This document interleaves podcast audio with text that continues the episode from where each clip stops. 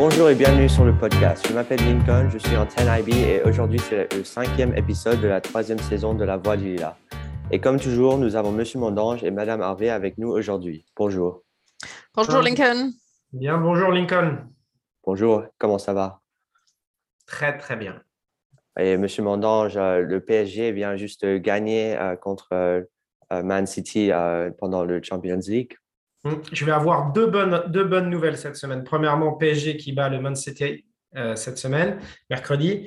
Et ensuite, le Lila qui va aller battre le lycée français ce soir. Hein. Oui, oui, c'est ce soir. on croise les doigts. c'est à Playa Vista, donc c'est un peu loin, mais si vous voulez venir, c'est bien. 5 heures, début du match. Je compte sur toi. Oui, merci. And so now we welcome a very special guest to the podcast. Today we have Cinzia Angelini, who is a writer, story artist, and direct, director who has worked in the animation industry for more than 25 years. She has worked on many different films, including Minions, Spider Man 2, and Despicable Me, um, with her most recent one being Mila. Welcome. Thank you. Thank you for having me, Lincoln. Really well, thank nice. you for coming. And so, um, if you could start by telling us a little about your film Mila and uh, who the inspirations were for you to make the film. Camila is a short film, animated short film, uh, inspired by my mother, that was a little girl during World War II. So I grew up with uh, war stories from her, from my grandmother, but uh, in particular, the story that always touched me, that is more like a description of a sentiment, really, than a story, on how she felt uh, during uh, the bombings. Uh, and she could not move or do anything because she was just frozen by fear. So uh, growing up, when I was uh, felt ready to to work on my own uh, story and project, this kind of idea and, and question actually in my head of how kids are really um, traumatized and influenced in a negative way by uh, by war and conflict, not even if they are you know, uh, physically hurt, but just psychologically, uh, really stuck with me for all, you know, all my life. And when I, I, was ready to, to do a film, I really wanted to, to use this as a, like a starting point, as a seed idea. And I created the story of Mila all around it. Um, and so to, to go on to that question, why, why do you think uh, it stuck with you? Uh, like it really stuck with you? Uh, because I, I saw, I think firsthand, uh, uh, even if my mom was not hurt physically, and even, even if she was exposed um, briefly to actually actual bombs coming down on, on their heads, uh, because they escaped uh, uh, up in the mountains for two years, uh, I could still see uh, how loud voices or how loud noises would you know, really um, shake her up, or how a plane with, uh, you know, during for example, the 4th of July, you know, we always have the bombers go by, the, all the planes go by. She, when she hears that sound, she really, really freaks out. So you, I always, you know, thought, you know, she wasn't uh, hurt physically, but she really was touched. And, and she was lucky. Many other kids, even presently, are exposed to way longer, uh, you know, conflicts and, and, and go through even worse trauma than my mom. Uh, so that's that's how I wanted to use animation, the medium I love to really talk about that. Yeah, yeah. And so I also read that uh, for Mila, uh, it, it might have taken about 10 years to complete. Uh, could you talk a little bit about that process?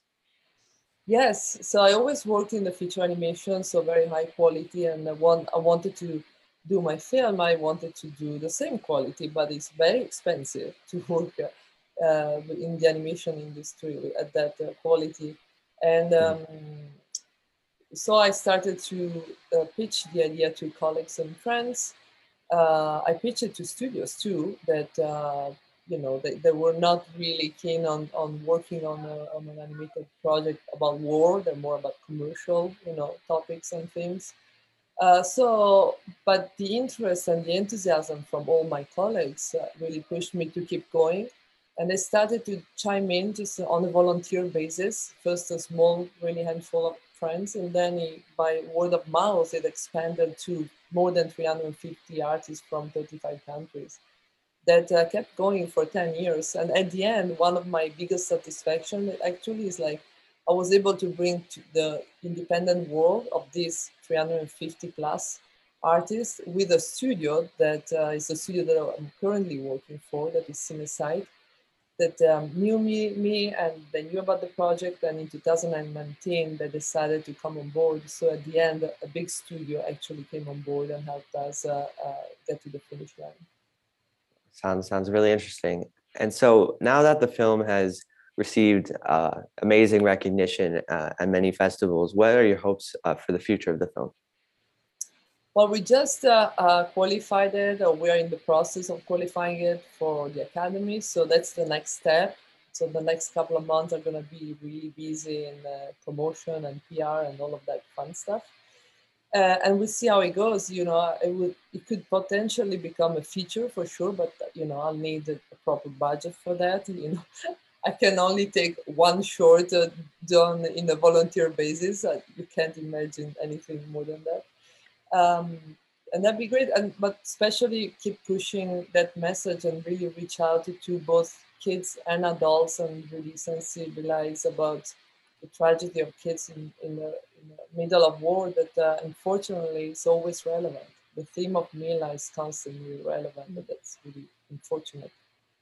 Yeah and so you had you'd mentioned uh, a little bit about this but at what age did you make the decision to become an artist? And did you ever consider doing something else uh, like were you always like into this type of stuff like in this industry or were you ever thinking about doing something else?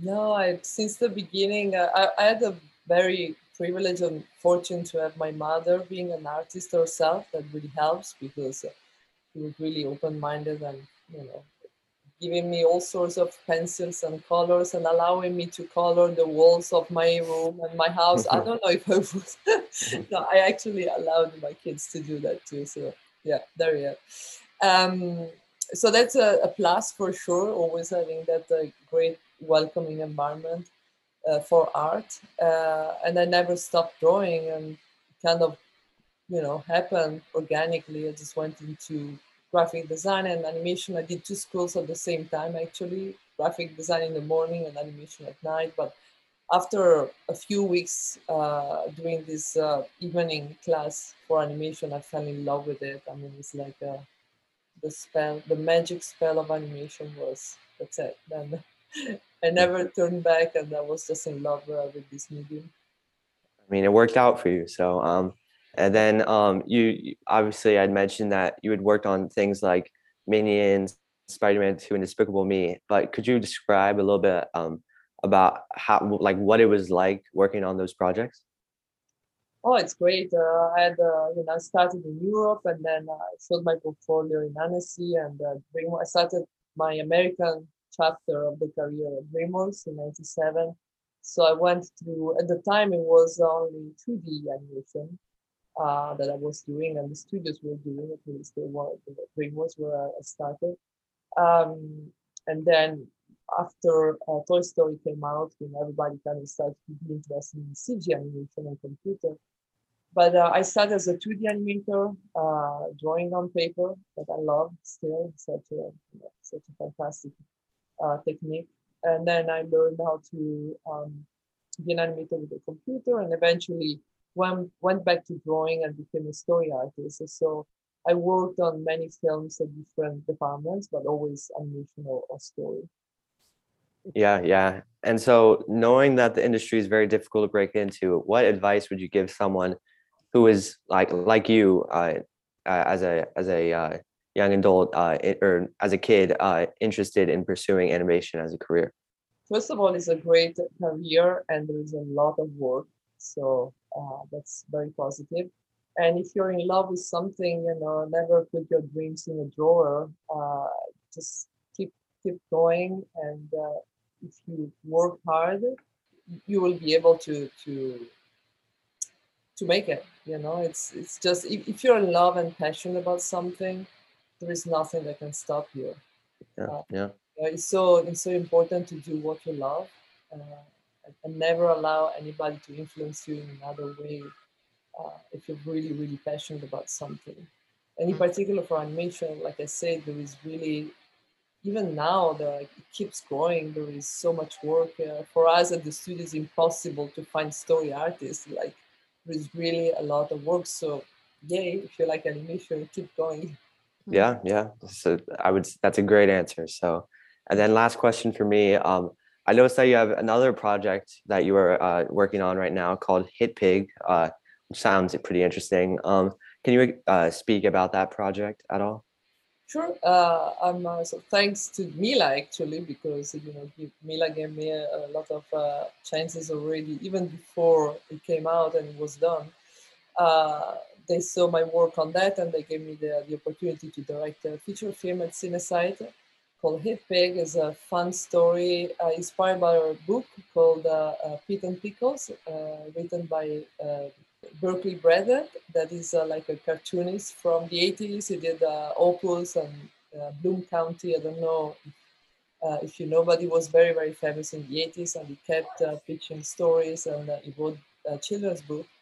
Um, and this is like a story about a, a pit pig that is a pig that turned to the dark side because it goes against all the animals that escape from labs and zoos so it works for the humans. Mm-hmm. And uh, an elephant, Pickles, that is uh, one of the targets that eventually will change him and they'll, they'll become friends. It's a really fun, uh, you know, adventure uh, inspired by the 80s because I love the 80s. and a lot of uh, great, uh, great imagery and neons and cool music. So we deep, we are, you know, full on working in animation. Uh, it should uh, come out next at some point, uh, end of next year sounds very interesting. Uh, hopefully, I, will I'll be able to see it. So. I'm so happy you've come on the, the podcast, Cinzia. I remember, I think probably your first intervention in Lila in at Los Feliz, and you came into Jasper's class, I think, with Sophia, and you did a little flip book, which I think I still have actually, of an elephant. It was an elephant. Can you, can you remember? we did a little short of the of yeah, it was very nice. Yeah. And and um, Lincoln, we're very very grateful to Cinzia because she works yeah. very closely with um, Monsieur Bonin and our cinema class, and we're very much hoping that um, a um, we'll we'll be able to organize a screening for the community.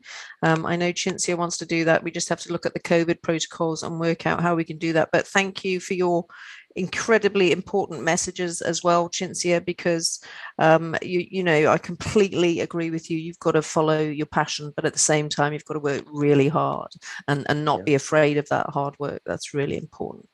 Yeah, absolutely. Yeah. Thank you. Thank you guys for having me. It's really wonderful to share the Mila story with the Lila community. You know, I love uh, everyone there. So yeah, hopefully we'll be able to, to screen it and uh, Absolutely. And what a brilliant testament to collaborative expertise as well and just determination. Yeah, Amazing. Yeah, yeah.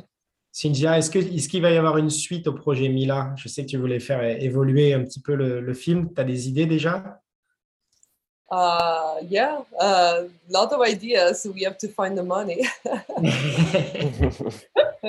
we'll see how it goes with the academy, and you know, many things might might happen, and mm-hmm. who knows who are going I'm going to to meet and who's going to see, especially me, and that might fall in love with it. Uh, mm-hmm. Definitely, there are like a lot of possibilities ahead. Mm-hmm. Uh, we'll see what happens. Yeah. Ben, we merci. Uh, thank you uh, for coming on today, and hope I might have to have to join the the cinema class. We'll see. So yes, uh, thank absolutely. You. It's great. thank you, Lincoln. Really. Thank you so much. Merci pour tout, Cynthia. Merci. Ciao, ciao, ciao. Ciao, grazie mille. Donc, il y a quoi sur le euh, programme pour les semaines à venir? Alors déjà, la semaine prochaine, ça va être la semaine où on va prendre les photos, les photos individuelles des élèves. Euh, ça va se passer du lundi au jeudi. Vous avez dû recevoir le, planning, donc euh, faites-vous, euh, mettez votre plus belle, plus ensemble, soyez prêts, soyez beaux. malheureusement, cette année, on ne pourra pas faire de photos de classe parce qu'on ne peut juste pas enlever nos masques et être les uns à côté des autres, même à l'extérieur. Donc, on va passer la photo de classe, mais vous aurez tous les photos individuelles que vous pourrez retrouver dans le Vous pourrez les commander pour les garder pour vous. C'est bien, c'est bien. And so also uh, the October break is coming up soon. So that's next week. next Friday. Oui, on a alors 15 volontaires qui ont choisi de s'inscrire au camp de surf qui aura lieu à Santa Monica. Euh, des élèves de la sixième à la quatrième. Ils vont passer cinq jours complets avec surf le matin et jeux sur la plage l'après-midi. On est, euh, on est très content euh, de pouvoir reprendre les activités. On essaye de relancer des camps, le, notamment le, voyage à Big Bear pour aller faire du ski en mois de février et un autre camp aussi sympa sur la production de films en avril. Donc il y a, il y a beaucoup de choses qui vont arriver. Il faut bien regarder, bien regarder les pages du lilaextra.com. C'est bien. Um, and then also, um, my dad, who was uh, Greg Matiskevich, um, he uh, had a sleep presentation for all the 10th graders, and that went really well. I was uh, part of that. Um, Ms. Harvey, yeah, would you like to talk about that? I would. Big shout out to, to Greg. Thank you so much because um, he presented to our 10th graders who, you know, everyone needs a little bit of a reminder now and again about how important sleep is. It's the one physical function that you simply cannot do uh, without, and you have to get enough of it. And I know that the feedback from the 10th graders was really, really very positive. So big thank you to Greg. Yeah, and I know uh, a couple of my friends are, uh, they've been saying that they've been trying to sleep uh, earlier or go to bed earlier. So it's been working at least, at least I, I, I think. Good, healthy habits. Yeah, yeah, yeah. And so uh, there's also uh, the there's an issue with the driving on Riverside Drive. That's right. I um sent put something in Mosaic uh, last week. I've had a couple of complaints.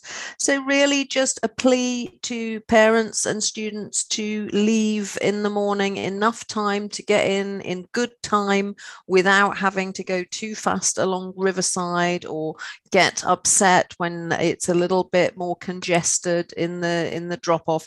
Really the earlier you come the better. I know no one wants to necessarily get up earlier, but then go to bed early earlier you know yeah, follow yeah, greg's yeah. advice mm-hmm. and then it's all a little bit easier for everyone we really need to respect our neighbors and make sure um, that they are happy with us so um, drop off please moder- moderate your speed on Riverside and pick up at the other end of the day, Lincoln. We're encouraging uh, parents of older students to come maybe a little bit later at 4.15 or after that time because you, you know you know what it's like. You're a 10th grader. You don't necessarily want to run out of the door when it's uh, four o'clock on the dot. So mm-hmm. just give your students a little bit more time to get their stuff sorted out. Um, of course if you've got an activity we respect that. Um, but um, maybe not come quite as early for pickup as you um, have been doing. Yeah. And then so um, finally there's the uh, mr Maniska presentation that will be occurring next week that's right. You'll find the Zoom link uh, in the mosaic, and that is on Tuesday, um, uh, five or five thirty, Monsieur Mondange. I think it's five. Let me double check. Yeah, Monsieur Mondange is going to double check, and Mr. Maniska will talk a little bit about the um, procedures for travel over the break. That'll also be in Mosaic. Um, what you should be thinking of taking into account if you're leaving state, if you're vaccinated, you're generally fine. But if you're unvaccinated, um, then you'll need to observe the, the CDC guidelines um, and just recapping on how we can all stay safe after our first break because you know we're trying to create as we've said before this bubble of, of safety and security and we need to ensure that that is the case for after each break when people might be going out of town Donc 5 p.m., 5h, 17h, le lien sera dans Mosaïque cette semaine. Fantastic. Perfect. Well, thank you again. Uh, or, well, thanks to Cinzia for coming on today. And thank you, Ms. Harvey and Ms. Mondalich, for coming on again. And uh, we'll see you next week. Thank you. À la semaine prochaine. Bye. See you next week. Thanks, Lincoln. Bye.